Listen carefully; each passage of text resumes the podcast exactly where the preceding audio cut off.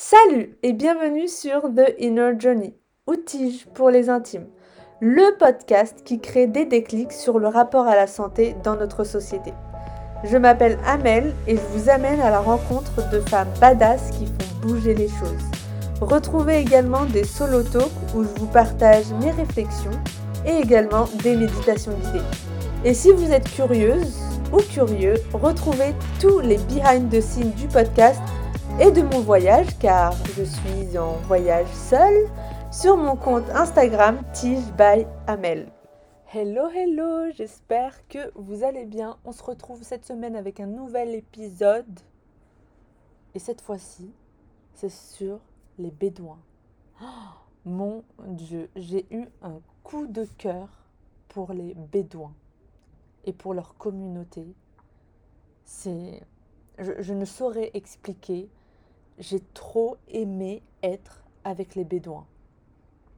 Euh, je ne sais pas. Alors, la première fois que j'ai été avec des Bédouins, c'était en Jordanie.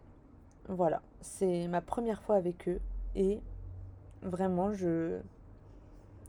Je sais pas, mais je pense que ça m'a beaucoup fait penser à la Tunisie. Donc, euh, quand on était euh, petit, en tout cas moi quand j'étais petite et qu'on allait euh, à Tataouine euh, au sud de la Tunisie avec euh, mes parents, du coup mon père il nous amenait faire, c'était tout le temps comme ça en fait, faire un pique-nique avec les cousins et tout dans le désert. Et je pense que genre j'ai créé un lien avec le désert depuis que je suis petite. J'ai trop aimé être dans le désert et du coup on cuisinait et tout. Et là c'était la même chose avec euh, les Bédouins de Jordanie. Ils font la même chose eux aussi. Donc euh, ils vivent juste à côté du désert, mais ils ont des maisons désormais parce que c'est plus simple pour l'école et tout. Donc en fait, euh, quand ils ont envie, avec toute la famille, avec leurs enfants, ils me racontent qu'ils vont dans le désert, ils campent là-bas, ils ont leur cave encore. Et bah c'était pareil pour moi quand j'étais petite quoi. Mon père, il nous amenait dans l'ancienne maison où il est né. Et, on faisait un pique-nique là-bas euh, sous euh, l'olivier, quoi. Sous les oliviers. Waouh. C'est. Euh, j'ai trop aimé. J'aime trop les Bédouins.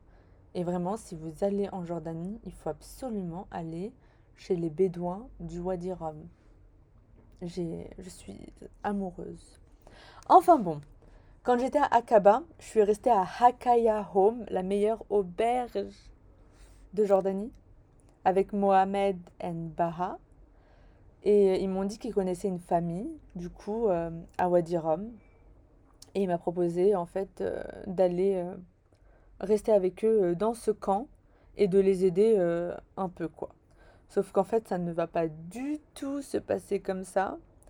Au final, les, les, Bédouins ne voulaient pas du tout me, me faire travailler, quoi.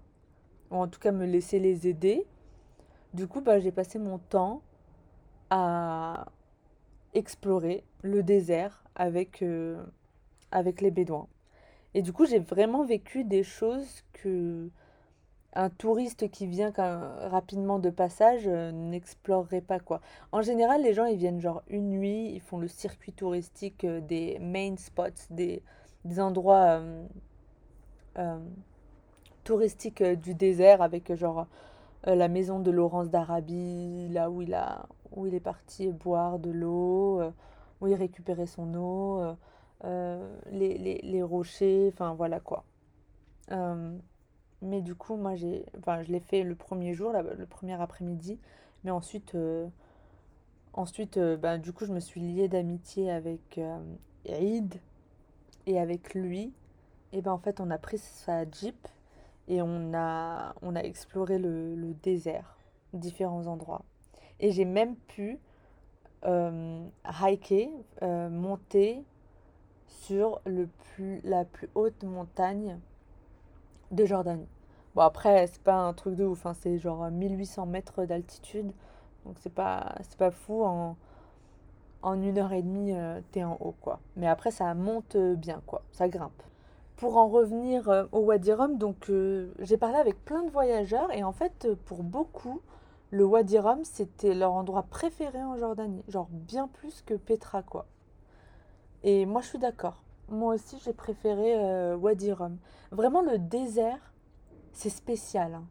Et franchement, j'ai échangé avec certaines d'entre vous sur euh, Instagram euh, quand je vous ai partagé mon aventure dans le désert. Et vous étiez euh, genre plusieurs à me dire à quel point vous aviez eu des expériences similaires, à quel point vraiment le... En fait, le désert, ça vous prend quoi. Ça vous kidnappe et ça vous met dans un état euh, tellement bien. On, ça, ça ancre directement. Il n'y a plus rien qui, qui existe. Et dans le Wadi Rum, en fait, il n'y a plus de réseau. On ne capte plus du tout. Et c'est genre, euh, c'est génial, c'est apaisant. Et d'ailleurs, euh, genre, euh, c'était ma dernière aventure avant de passer la frontière euh, vers Israël, la Palestine. Et ça m'a fait du bien parce que je commençais à lire trop de d'histoires de personnes qui ont été rec- recalées à la frontière parce que voilà parce qu'ils ont des, des mauvais tampons de, de pays arabes, enfin voilà. Et moi j'ai genre trois visas du Pakistan, j'ai le visa de l'Irak, donc je me suis dit mais putain j'ai un prénom arabe, c'est sûr genre ils vont me recaler quoi. Et je commençais à partir dans tous les sens, à être anxieuse et bon quand je suis partie euh, dans le désert, euh, au Wadi Rum, quand j'en suis ressortie, en fait, euh, je me suis dit, mais c'est évident que je vais y aller, quoi. Genre, ces peurs, ces, ces films que je me faisais, ils n'avaient... Enfin, c'était n'importe quoi, quoi. J'étais juste partie, j'avais suivi des pensées qui n'ont... qui, qui étaient, euh, des, qui étaient des illusions, quoi. Voilà. Et hormis euh, toutes les illusions que je me faisais sur le passage euh, de la frontière, il y a, y a plein d'illusions que je me faisais sur des choses de ma vie qui se sont dissipées en fait pendant ce, ce, ce séjour de cinq jours dans, dans le désert, quoi. Il y avait des choses, c'était pour moi évident euh, par rapport au podcast, par rapport à la suite de mon voyage. Et genre, je comprenais pas pourquoi j'avais, je doutais avant. Et en fait, c'était pas que je doutais, c'est qu'il y avait tellement de, de pensées parasites, tellement de, de scénarios que je me faisais, euh, ou les, les retours euh, d'autres personnes. Du coup, bah, en fait, ça a complètement brouillé le message de mon cœur, quoi. Et quand je suis ressortie du, du désert, bah, pour moi, c'était évident. Enfin, certaines choses étaient évidentes. Et je comprenais pas pourquoi j'avais douté par rapport à ça, quoi. Bon, en tout cas, si vous avez un petit désert pas trop loin de chez vous, euh, je vous encourage à aller y faire un tour et à y rester euh, quelque temps. Ouais, franchement, c'est une des plus belles euh, expériences que j'ai eues.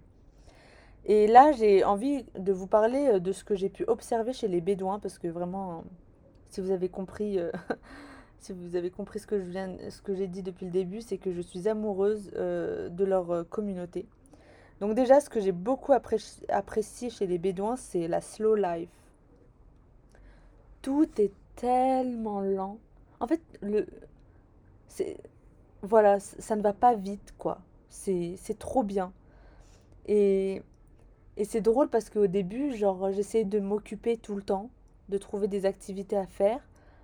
Mais au bout d'un moment, ben, la journée, elle est longue, il fait chaud, je suis avec d'autres personnes, donc en fait, euh, je ne faisais rien et je faisais que de, soit de méditer, soit de lire un livre, soit de parler avec euh, euh, les cuisiniers. C'était vraiment trop cool. Et d'ailleurs, l'un était soudanais et l'autre était yéménite, et c'était très intéressant de, de découvrir leur culture et, et de découvrir en fait comment ils parlent arabe, parce que c'est différent en fait, euh, leur arabe.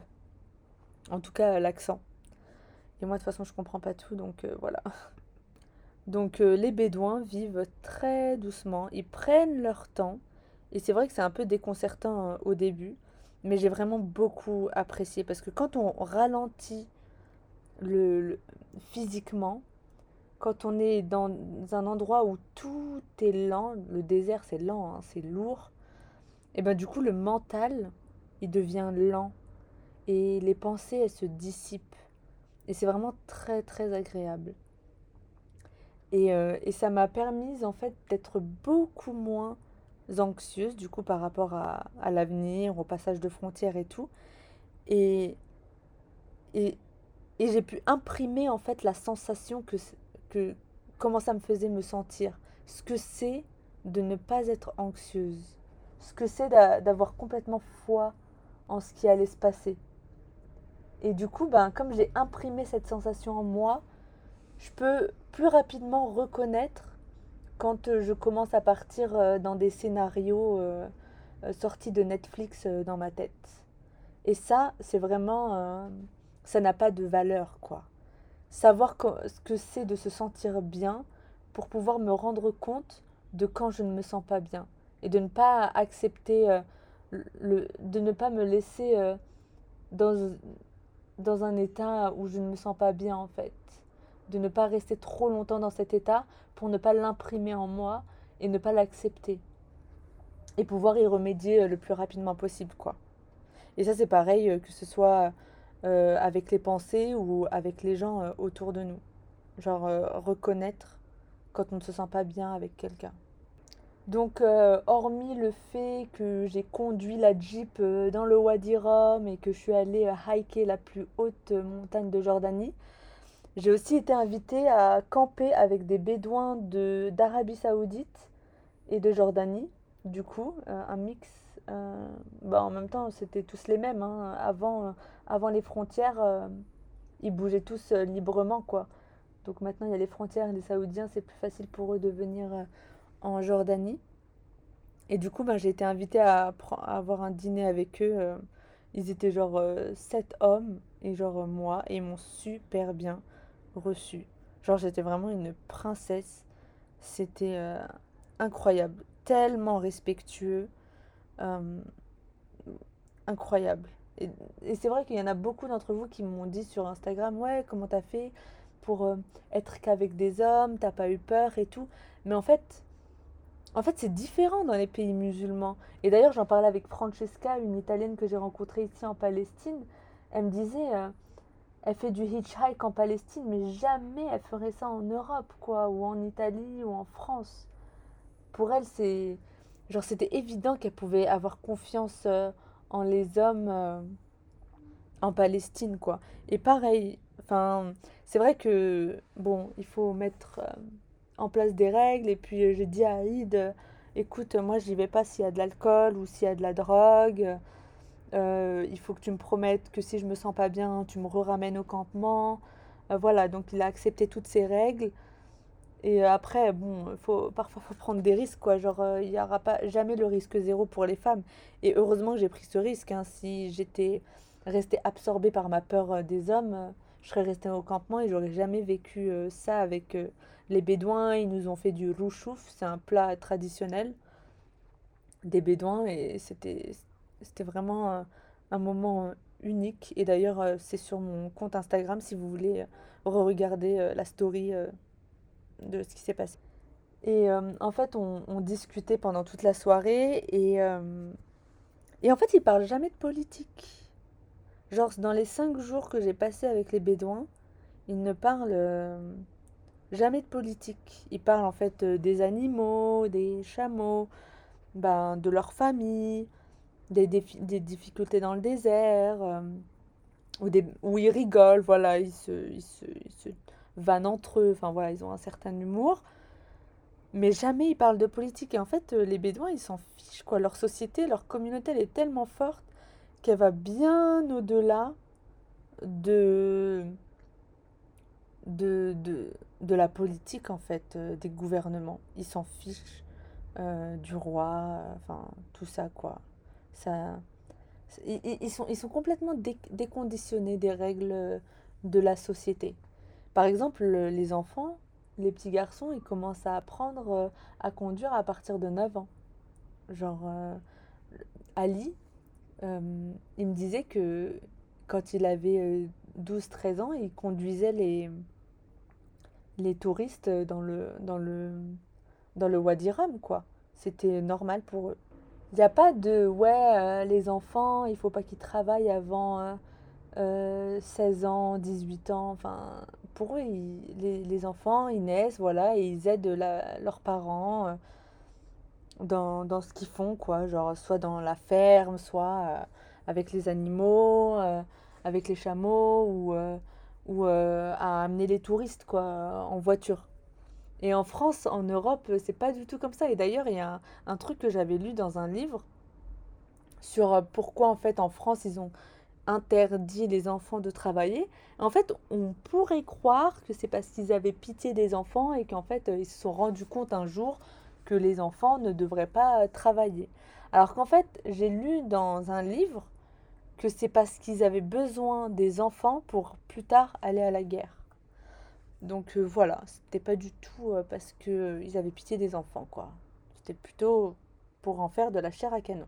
Bon, tout ça pour vous dire qu'en fait, les Bédouins, ils s'en fichent euh, des, politiques et tout. Et d'ailleurs, ils ne payent pas de taxes euh, sur où ils vivent. Mais il paraît que le gouvernement songe à leur faire payer des taxes. Donc il y a plein de gens qui disent que les Bédouins ne vont pas accepter. Euh, je sais pas comment ça va se passer, mais en tout cas, ouais, les Bédouins, ils s'en fichent un peu de, du gouvernement, quoi. Ils ont leurs propres règles dans leur propre communauté. Après, je dis pas qu'elles sont faciles leurs règles, hein, euh, leur société aussi, euh, c'est pas facile et tout, mais euh, voilà. En tout cas, j'ai plutôt aimé ça. Ça m'a surtout en fait inspiré dans le sens où j'aimerais plus tard vivre dans une communauté, ou en tout cas avec des gens avec qui je partage les mêmes visions du monde, et en fait pouvoir créer nos, nos propres règles entre nous nos propres règles justes. Et ça, c'est pas forcément juste dans une communauté, ça peut être même à l'intérieur du couple, quoi. Euh, avoir nos propres règles en dehors de, des standards de la société et de d'avoir des règles qui nous conviennent euh, dans le couple à, tous les deux, bien évidemment, et, euh, et puis au sein de notre communauté aussi, quoi. Et juste avant de finir sur la politique des Bédouins, euh, en Jordanie, en fait, euh, ils ne critiquent jamais le roi. En tout cas, publiquement, euh, tu ne peux pas critiquer le roi, sinon tu finis en prison. Voilà, tu peux critiquer le gouvernement, mais pas le roi, quoi. Le roi qui a été mis là par l'Empire britannique, il me semble, et qui viendrait d'Arabie saoudite. Enfin, voilà. Et puis apparemment, il, il, descend de la famille du prophète. Bon, c'est... Ils disent tout ça, hein, que ce soit en Arabie Saoudite ou, ou en Irak, euh, enfin, ou en Iran. Euh, voilà, ils viennent tous euh, de la lignée royale. Et bien évidemment, les Jordaniens en général ne sont pas dupes. Ils savent très bien comment la, religion est utilisée pour manipuler les gens. Et aussi un autre truc, c'est qu'en Jordanie, la majorité sont palestiniens et ils ne disent pas Israël, ils disent Occupied Palestine. Euh, pour eux, ça leur fait mal au cœur quand on dit euh, Israël. Donc voilà, si euh, vous partez là-bas, faites attention aux, mots que vous utilisez si vous ne voulez pas. Bah, je pense pas qu'ils vont vous faire une remarque, mais, mais voilà, juste faites attention. En tout cas, surtout si vous êtes du côté d'Aman où il y a beaucoup de Palestiniens. Une autre chose de laquelle je me suis rendu compte euh, dans la communauté euh, de Bédouins, c'est à quel point en fait ils sont en bonne santé. Genre leurs yeux, ils, ils voient loin quoi. Ils ne sont pas tous euh, myopes comme moi. Enfin c'est vrai, en France il y a tellement de myopes parce qu'on est tout le temps en fait derrière nos ordinateurs. Euh, avec les, téléphones ou, euh, ou, en fait on est dans une salle où on n'a pas besoin de regarder loin quoi. Alors que eux dans le désert ils ont besoin de voir loin, de repérer les choses et tout. Donc ils ont exercé leurs yeux, ils ont utilisé leurs yeux quoi pour, euh, pour regarder loin. Aussi, évidemment, ils bougent beaucoup parce qu'ils doivent s'occuper des animaux. Ils ont l'habitude de marcher beaucoup. Ils ont l'habitude de grimper, de, de marcher, de, de, s'asseoir par terre. Donc en fait, ils, utilisent euh, leur corps, quoi, pas comme euh, forcément en général en Occident. Ouais, j'ai très peu vu de personnes euh, bédouines qui est en surpoids. Ils sont tous quasiment fit. Bon, en tout cas, bon, peut-être un peu moins avec l'âge, mais en tout cas, les jeunes, ils sont fit, quoi. Donc voilà, c'est tout ce que je voulais dire sur les bédouins. Euh, j'espère en rencontrer aussi ici en Palestine. De toute façon, euh, je vous mettrai tout sur euh, Instagram. Et voilà. trop contente de vous avoir partagé ça et, et, de vous partager en fait toutes mes aventures. Pour moi, c'est vous montrer en fait d'autres manières de vivre et, et, de vous aider comme moi en fait à vous déconditionner, à comprendre comment la société elle, elle est et comment ça pourrait être, c'est euh, inestimable. Et sinon, je suis en train d'enregistrer un samedi, donc je ne sais pas si vous entendez le marteau piqueur. C'est Saturne. I blame it on Saturn. Voilà, c'est ça de, de voyager et d'avoir un podcast. Anyway, bon, ça pourrait arriver euh, n'importe où dans le monde, hein, mais en tout cas, on fait avec. Et je vous dis à bientôt pour un nouvel épisode. Bye Merci infiniment d'avoir écouté l'épisode du jour. Si vous avez aimé, parlez-en autour de vous pour éveiller les consciences parce que moi j'aurais adoré retrouver ce type de contenu et cette communauté au début de mon chemin.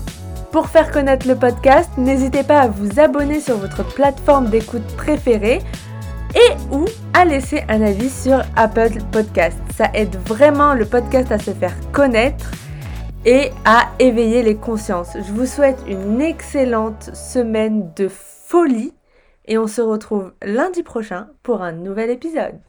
Bye